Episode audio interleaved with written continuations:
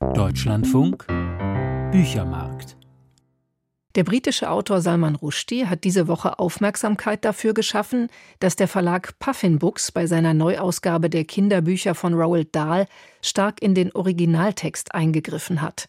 Rushdie sprach von absurder Zensur. Es geht um den Versuch, junge Leserinnen und Leser vor kulturellen, ethnischen und geschlechtsspezifischen Stereotypen zu schützen, so Puffin Books die Kinderbuchsparte von Penguin. Deshalb sind die Traktoren in The Fabulous Mr. Fox jetzt nur noch mörderische, brutal aussehende Monster und nicht mehr schwarz. In Charlie und die Schokoladenfabrik ist Charlies Gegenspieler Augustus Gloop nicht mehr fett, sondern nur noch enormes. Aus Jungen und Mädchen wurden Kinder. Der Verlag ist aber offenbar über Änderungen auf Wortniveau hinausgegangen und hat ganze Passagen angepasst. In Hexen Hexen wird nun wohl erklärt, warum manche Frauen Perücken tragen. Mathilda, die Hauptfigur des gleichnamigen Buches, reist in ihrer Vorstellung nicht mehr mit Rudyard Kipling nach Indien, auch Joseph Conrad kommt nicht mehr vor, Stattdessen macht sich Mathilda antikolonialismuskonform mit Jane Austen ins 19. Jahrhundert auf und mit John Steinbeck nach Kalifornien. Dies alles war diese Woche im Börsenblatt und in der FAZ so zu lesen. Und wie in der britischen Presse zuvor ist auch bei uns eine heftige Debatte entbrannt über Eingriffe in Kunstwerke versus Schutz vor Diskriminierung. Was aber ist mit den deutschen Übersetzungen von Roald Dahls Kinderbüchern? Ich habe Julia Decker, die Leiterin der Presse- und Öffentlichkeitsarbeit bei Penguin Junior Deutschland, gefragt, und sie hat betont, dass die Neuübersetzungen von Andreas Steinhöfel und Sabine Ludwig nicht auf den in Großbritannien erhältlichen angepassten Textversionen beruhten, aber dass bei diesen Übersetzungen durchaus die Sprache überprüft wurde.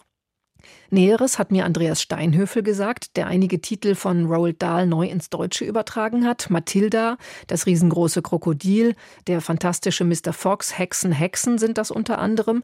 Darunter also einige Bücher, deren Texte in der englischen Ausgabe verändert wurden. Ich habe Andreas Steinhöfel gefragt. Julia Decker von Penguin Junior schrieb mir auch, man habe sich für die Neuübersetzungen von Ihnen und Sabine Ludwig entschieden, weil die bisherigen Versionen recht weit vom englischen Original entfernt waren. Was war Ihr Anliegen bei der Übersetzung? Ganz ehrlich, wie weit die alten Übersetzungen vom Original entfernt waren, wusste ich gar nicht, als ich den Auftrag annahm. Bei mir war es die Liebe für Roald Dahl, die dazu geführt hat, dass ich sofort laut Ja geschrien habe. Ich habe dann im Zuge des Übersetzens erst gemerkt, dass da wirklich viel stilistisch geglättet worden war. Also da ging es weniger darum, Zensurmaßnahmen oder politisch korrekte Maßnahmen zu ergreifen. Da ging es um eine bessere Lesbarkeit. Da ist im Original recht ruppig. Das ist in den alten deutschen Ausgaben geglättet worden. Da war das gefälliger und anschmiegsamer. Und tatsächlich waren auch viele der jetzt beanstandeten Schimpfkanonaden, die leider gerne loslässt, die waren ein bisschen runtergetont. Aber da ging es um eine bessere Lesbarkeit, glaube ich. Das führt ja jetzt zu der etwas absurden Situation, dass die deutschen Übersetzungen, die neu vorliegen, näher am Original sind ja. als früher, wohingegen in der englischen Ausgabe ins Original eingegriffen wurde. Aber vielleicht noch mal zu Ihrer Übersetzung. Eine Übersetzung ist ja immer auch der Versuch, das Original zeitgemäßer zu präsentieren. An welchen Stellen sind Sie an Dahls Text herangegangen? Also ich versuche bei allen Übersetzungen, die ich mache, ganz wenig einzugreifen. Ich finde immer, ein Text muss auch für und aus seiner Entstehungszeit sprechen. Speziell im Kinderbuch wird natürlich gerne gesehen, wenn man es ein bisschen zeitgenössischer präsentiert, zum Beispiel sprachlich, wenn es um Flapsigkeiten geht oder so um Umgangssprachlichkeiten, dass Kinder sich selber oder auch ihre Welt darin besser wiedererkennen. Ich habe mich sehr zurückgehalten. Eine Stelle war tatsächlich, wo ich selber ein bisschen vor zurückgezuckt bin, weil es unglaublich schwer wäre zu erzählen, warum eine Frau zu einem Mann, der sie begehrt, sagt, ja, wenn Sie dieses oder jenes für mich erledigen, dann bin ich den Rest Ihres Lebens Ihre Sklavin. Gemeinsam mit der Lektorin haben wir was zusammengebastelt, dass das Prinzip erhalten bleibt, aber da nichts von der Sklavin steht. Und ansonsten habe ich mich wirklich zurückgehalten. Es war im Gegenteil so, dass ich beim Verlag darum gebeten habe oder naja, gefordert habe, dass ich nicht politisch korrekt eingreifen muss. Dann hätte ich den Auftrag nicht angenommen. Ich sage auch gleich dazu, dass der Verlag sich da ohne weitere Diskussion darauf eingelassen hat. Da gab es also nie Schwierigkeiten, auch später nicht im Lektorat. Jetzt ist es vielleicht nicht wirklich ein Wunder, dass Roald Dahl in Großbritannien unter Beobachtung steht, beziehungsweise seine Bücher. Seine Nachfahren haben sich vor einigen Jahren schon wegen seines Antisemitismus entschuldigt. Was halten Sie jetzt von diesen Eingriffen, die Puffin Books offenbar bei der Neuausgabe vorgenommen hat, Herr Steinhöfel? Also ich jedenfalls finde, man muss da trennen zwischen Autor und Werk. Und das Werk ist für mich generell unantastbar. Wissen Sie, ich kann ja nicht einhergehen und sagen, hören Sie mal, liebe Direktion des Louvre, Sie haben da so gemeldet, die Frau, die guckt mich irgendwie sexistisch an und lächelt dabei, weil sie mir auf die Hose geguckt hat. Die heißt Mona Lisa, schneiden Sie der mal das Lächeln aus dem Gesicht. Ja, darauf läuft sie im Kern am Schluss hinaus, auf so eine Uferlosigkeit, denn es geht ja hier um Befindlichkeiten, die durch Sprache ausgelöst werden. Und die sind nun mal subjektiv und sehr verschieden. Wenn die dann noch ideologisch irgendwie unterfüttert werden, wird es noch schwieriger.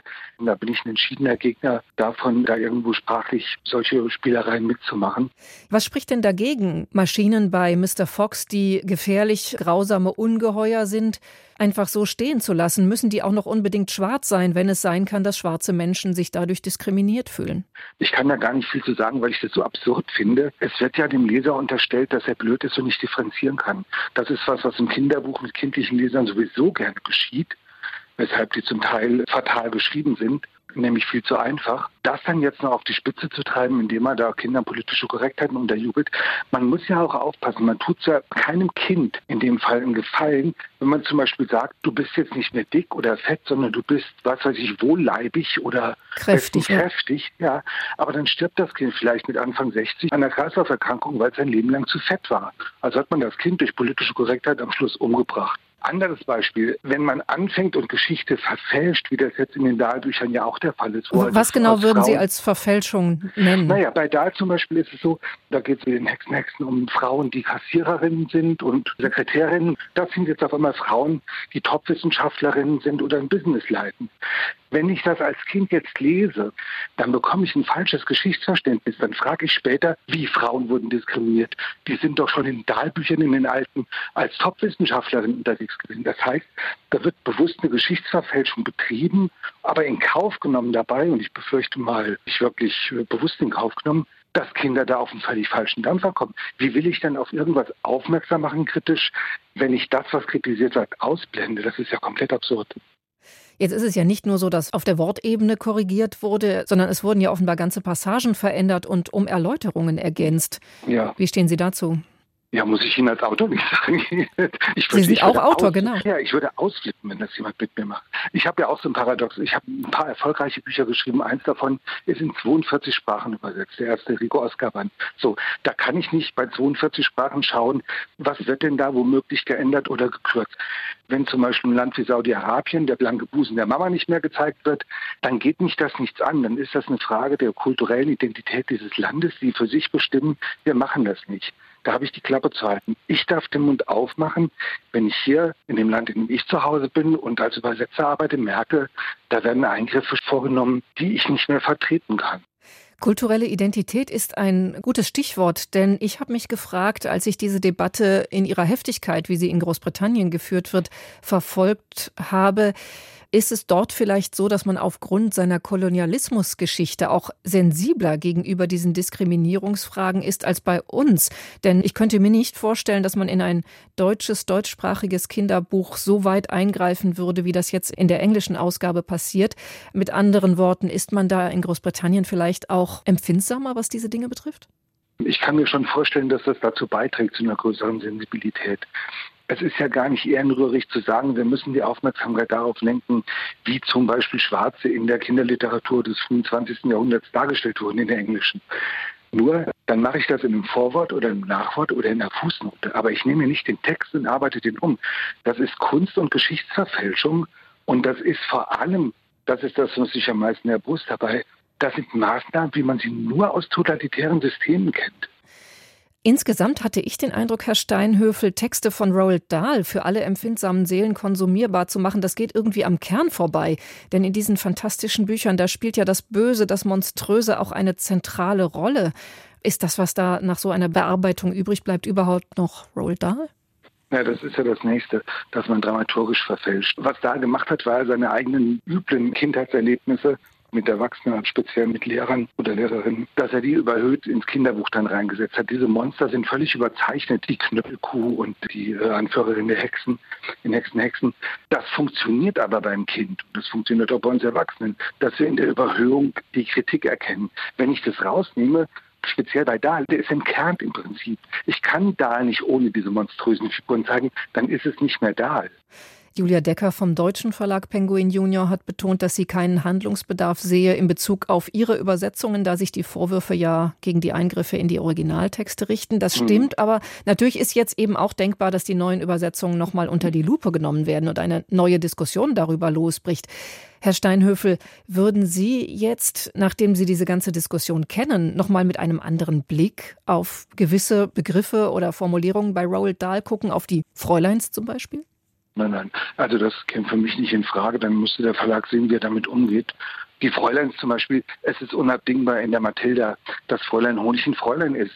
Dadurch wird ihre Einsamkeit auch beschrieben, ihr Weggerücktsein von allen anderen menschlichen Beziehungen. Die sitzt da irgendwo hinterm Ortsrand in so einer klitzekleinen Butze und schmiert da ganz allein ihre Butterbrote, bis Mathilda in ihr Leben tritt man muss da wirklich ein bisschen auch mit Psychologie rangehen und mit einer Kenntnis von Dramaturgie. Ich hätte da ein großes Problem, wenn jetzt der Verlag käme und wollte da was ändern. Ich befürchte, dann müsste ich meinen Namen von der Übersetzung zurückziehen. Oder der Verlag müsste die halt nochmal völlig neu kommissionieren und irgendwo anders machen lassen.